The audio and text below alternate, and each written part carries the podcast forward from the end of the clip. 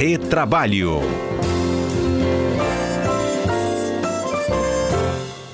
O retrabalho desta quinta-feira é com o meu comentarista Cássio Moro. Ei, Cássio, bom dia.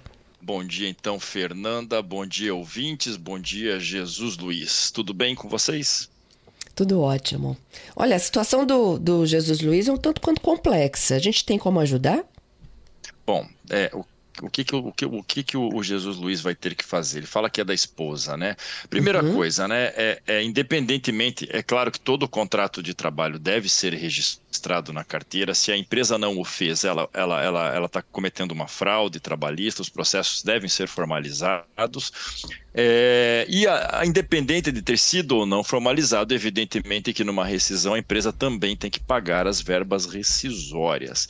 É, a sugestão para ele é buscar uma ajuda ou de, de, um advogado que ele conheça, ou advogado do sindicato da categoria profissional dela, para tentar uma negociação extrajudicial ou, de repente, se não for possível, até mesmo um processo judicial para haver essas verbas rescisórias, multa e também o registro da carteira, né, que acho que é o principal, é, é a principal ilicitude cometida pela empresa.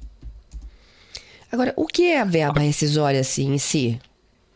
Vamos lá. Fernanda, a, a, o contrato de trabalho, quando ele é rescindido, quando ele é rompido, é, é, existem algumas verbas que devem ser pagas ao trabalhador. Existem várias formas desse contrato ser rompido. Nós falamos outro dia, por exemplo, da dispensa por justa causa.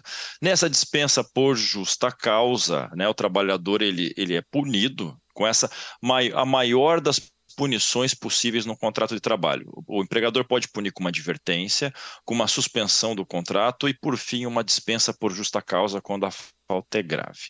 Nesse caso, o trabalhador também tem direito a algumas verbas rescisórias, que são as férias já vencidas que ele já tem direito é, e, o salário, e o saldo de salário do do do, dos dias trabalhados, ou seja, quase nada. O comum é uma dispensa sem justa causa, é aquela que o empregador, por qualquer motivo não relevante juridicamente, resolve dispensar esse trabalhador. Reduzir o quadro, não consegue mais pagar, enfim.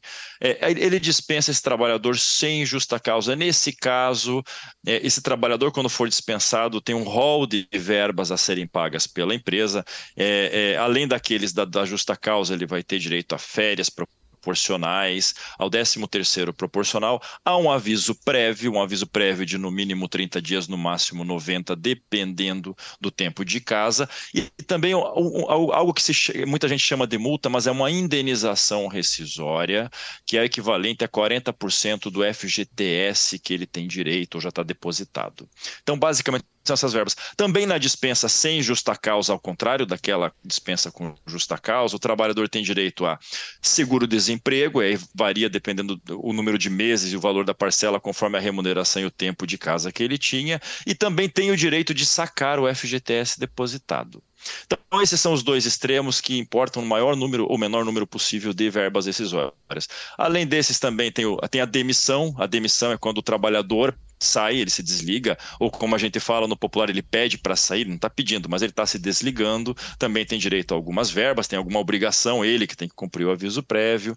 Enfim, são essas as verbas decisórias, depende de cada caso, Fernanda e também o Jesus Luiz. Pois é, Cássio, mas se ela não tem nenhum tipo de registro, como é que se calcula em cima de quê? Não tem problema, né? Claro, não tem o registro, mas o trabalho. Né?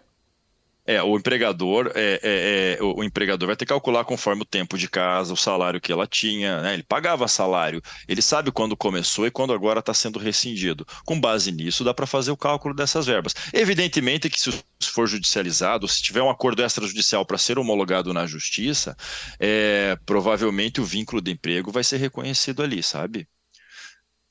Então, então é, é, dá para calcular, dá para calcular. Por isso é importante a ajuda de um profissional. Esse profissional que faz esse cálculo, que verifica os direitos, dependendo de cada caso concreto, é o advogado trabalhista. Uhum.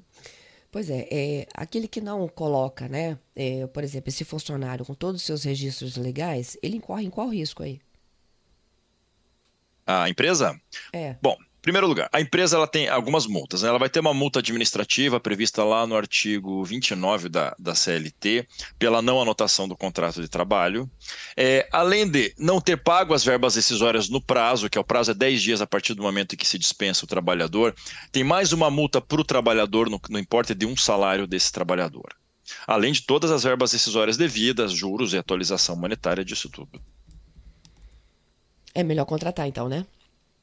É, é sempre, é sempre bom. Procura um advogado, é, é, é, ou, ou, seja do sindicato, ou algum advogado conhecido que, que, atua na área trabalhista, que tem experiência com isso, que é a forma mais rápida e mais efetiva de resolver. Evidentemente que é, é, é muito ruim para o trabalhador, é, uma situação muito desgastante, primeiro porque perdeu o emprego, né? Então você já, já derruba o psicológico desse trabalhador, ele está mais preocupado em procurar um novo emprego é, é, de, de imediato, nesse curto prazo. Mas é importante procurar para evitar maior maiores prejuízos para resolver o quanto antes, até mesmo para requerer o seguro-desemprego logo, para sacar o fundo, se, é que teve, evidentemente que nesse caso aí sem registro não teve FGTS depositado, mas tem que reaver, da forma mais rápida possível. Às vezes conversar com o seu patrão resolve parcialmente, ele paga uma, um dinheiro ali, se ele está dispensando é porque o empregador também não está bem das pernas, né? às vezes está sem dinheiro, não tem o que fazer. Então, mais, o mais é, sensato, o mais é, funcional é procurar um profissional para te ajudar nisso.